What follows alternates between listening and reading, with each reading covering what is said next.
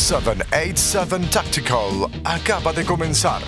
Ahora con ustedes, Tommy. Buenas tardes, mi gente. Quería hacer este este segmentito de yo, pues, pensando y, y pensando en voz alta. Y de, oye, déjame aprovechar y grabarlo. A ver qué opinan mi, ¿verdad? Mi, mis oyentes, a las personas que les gusta el podcast. Y yo quería hablar porque ahora con esta ley nueva que están proponiendo, ¿verdad? La 1050, la cual, este, yo no tengo ningún problema con ella, ¿verdad? Y los que la apoyan y pues, ¿verdad? Pero lo único que no me gusta es cuando alguien se hace llamar, ah, yo soy pro segunda enmienda, ah, y pues están a favor de la ley 1050. Y quería explicarle la diferencia, ¿verdad? Y esta es mi interpretación de verdad de las cosas. Tú no puedes decir que eres pro segunda enmienda si estás a favor de una ley como la 1050, como la que tenemos actual. Y te voy a decir por qué y por qué yo lo veo así, ¿verdad? Habemos dos tipos de personas en este ambiente de las almas. Habemos los que somos pro segunda enmienda y los que somos pro alma. Entonces, si tú eres pro segunda enmienda, adelante te digo, mi, mi gente, que tienes que ser una persona. Yo, yo fui pro arma. Yo fui pro alma. Cuando empecé con, con en, en este ámbito, en esto de las almas, yo era bien este pro alma. Porque el, el mero hecho de que yo creía que ciertas personas eran las que nada más podían tener el derecho de portar armas. ¿ves? Yo no creía que personas que habían sido convictas no podían tener armas después que salían y pagaban su, su deuda, ¿verdad? Con la sociedad. Yo pensaba, pues no, nunca esta persona debería haber, no puede nunca más ejercer su derecho. Este, yo pensaba, ah, si tú estás mal en asume y tú no, no, no deberías poder ejercer tu derecho. Yo pensaba, eh, creía en los background checks, decía, ah, de no, eso hay que hacer un background check rápido, rápido, no, eso no se puede vender nada. Pero ahora me he convertido en una persona pro segunda enmienda, donde no creo en los background checks. Eh, entiendo que toda persona después que cumpla su su deuda con la sociedad y esté rehabilitado, que esté rehabilitado, porque si tú saliste de la cárcel, ¿verdad? y no estás rehabilitado, no deberías de estar fuera de la cárcel, porque ese debería ser el propósito de la cárcel. Este, mi gente, y todo esto, yo lo vuelvo y les digo, esto es mi opinión, esto es como yo veo la segunda enmienda. Yo entiendo que la segunda enmienda te protege y te cobija. Si tú cumpliste con la sociedad, te has rehabilitado, no debe haber ninguna razón lo cual tu derecho de portar armas no se te restablezca. Si tú no puedes ser confiado con armas, pues yo creo que no debería estar entonces en la, en la libre comunidad, ¿verdad? Otra cosa a la cual, eh, como verá, como yo visualizo la segunda enmienda, yo entiendo que la, la segunda enmienda nos da o nos explica Inclusive entiendo que la segunda enmienda no nos da ningún derecho de ningún tipo. Simplemente la segunda enmienda lo que está es recalcando nuestro derecho de nacimiento. O sea, ella no, ella no es que nos otorga nada. Este es mi, como yo lo veo, como la interpreto, ¿verdad? Si tú naciste, ya tú tienes el derecho de la vida y preservarla, ¿verdad? Entonces, como eres un, un naciste libre, no eres esclavo, ¿no? Pues mira, ya tú tienes ese derecho de nacimiento del poder poseer y portar alma. Así es como yo lo veo. Otra cosa como yo lo veo es que nos da el derecho, no, no, nos, nos explica y nos pone a analizar sobre las milicias. Y si tú te pones a pensar, dice que nuestras eh, comunidades, ¿verdad? Podrían formar milicias, ¿verdad? Nosotros podríamos formar milicias.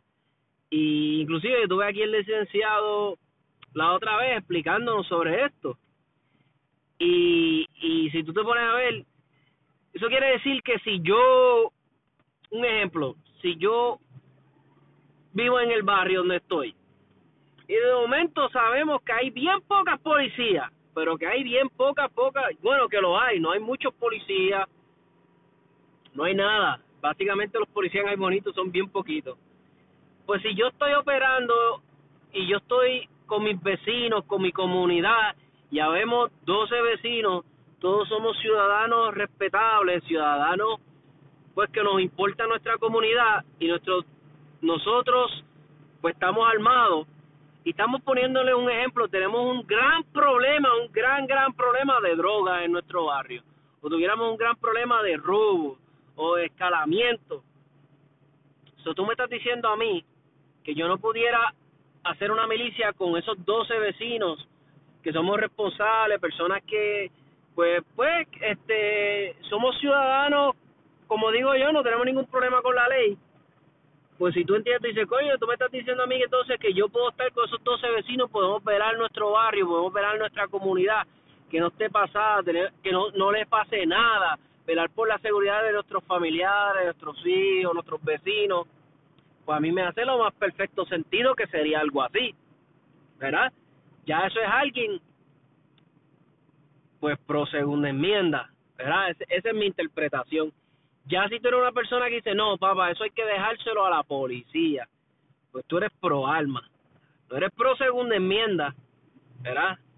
Es diferente, son diferentes las cosas, mi gente, sí, porque si vamos a interpretar la segunda enmienda de una forma, pues, que vamos a decir que te conviene a ti o como tú la interpretas, pero ella está ahí y ya ella tiene una definición y tenemos que irnos a la raíz de por qué eso se redactó, porque inclusive si nos venimos a verla, es la segunda enmienda de todas las que hay, es la segunda. Eso quiere decir que tenía una importancia brutal, brutal, brutal. ¿Verdad? Inclusive, y sin ella, no se puede defender ninguna de las otras, ni la constitución se pudiera defender, porque sin la segunda enmienda, sin las armas, sin el pueblo estar armado, no, no somos nada. Y hay muchos ejemplos, y no los voy a mencionar porque los hay, los vemos en las noticias de pueblos cuando son desarmados, ¿qué les pasa? Eso no falla, mi gente. tu gobierno desarma un pueblo, ya sabemos qué es lo que viene después. Eso es ya inevitable, ya hay uno, una seña, una, uno, uno, unas cosas que siempre estos gobiernos tiranos siguen y pasan. Y yo, sinceramente, en Puerto Rico no conozco ningún gobernador que ha pasado, que ha estado, o ninguno que se ha postulado, o alguien que sea que, que sea bien pro segunda enmienda. Pro alma sí los han habido, pocos, ¿verdad? Y qué sé yo, pero que sea pro segunda enmienda, ponete a analizar mi gente, no los hay no lo hay. Tan pronto ya tú quieres hacer una ley, eh, registro de alma, que este registro de alma, que te que te averigüen licencias, pagar, eh, hacer todo este revolú. Ya, ya eres una persona, si la apoyas, eres pro alma. Y no estoy diciendo que ninguno esté mal. Y no estoy diciendo, y hay que ser realista porque nunca en Puerto Rico vamos a tener una, una segunda enmienda en todo su esplendor como debería de ser. Si son las otras leyes, las otras enmiendas y apenas aquí no las siguen, pues imagínate una que, que va a tener tanta controversia y la cual una que nunca la van a reconocer como derecho, siempre Puerto Rico va a ser un privilegio. Y hay que ser realista, pues tenemos, va, porque la comunidad que más hace compromiso, que más este deja que le cojan un poquito de aquí, un poquito de allá. Somos nosotros los que queremos en la segunda enmienda, los que somos pro alma, pues nosotros somos la comunidad que más dejamos que nos tomen un poquito de, de todo. Siempre cedemos en esto, cedemos en lo otro. Cada que si viene esta ley nueva o esta, esta enmienda, no, pues dale, sí, siempre somos nosotros los que estamos cediendo, cediendo, cediendo. Nunca los del otro lado yo veo que hagan compromise, que ellos cedan, que ellos analicen las cosas bien. Eso hay que analizarlo, mi gente. So, analicen lo que le estoy diciendo, mi gente, y si tienen alguna opinión, si quieren decir algo, si me quieren pues contradecir, lo que sea, dejen sus comes, mi gente, denme mensajes, vamos a dialogar, vamos a entrar en un en un debate sano de esto de las armas, no está de mal, no está de más, y siempre a mí me gusta y yo lo promuevo siempre en mi en mis podcasts. So, mi gente, gracias por sintonizar el pequeño episodio y pequeño segmento y me escucharan un rato lo que pues lo que tenía ganas de decir. Coño, Tommy, yo estoy de acuerdo contigo. No es lo mismo ser pro arma que ser pro segunda enmienda. Y de la forma que yo lo veo es que eh, la constitución de los Estados Unidos se creó con el propósito de limitar los poderes del gobierno. En realidad no nos provee ningún derecho porque uno nace con esos derechos. Tú naces con el derecho a la vida, con el derecho a la libertad, con el derecho a defenderte. La constitución se creó para limitar los poderes del gobierno sobre sus ciudadanos. Y el problema es que en estos últimos años la forma en que, que educan a la juventud es de la forma incorrecta, porque es una forma fácil de controlarlo.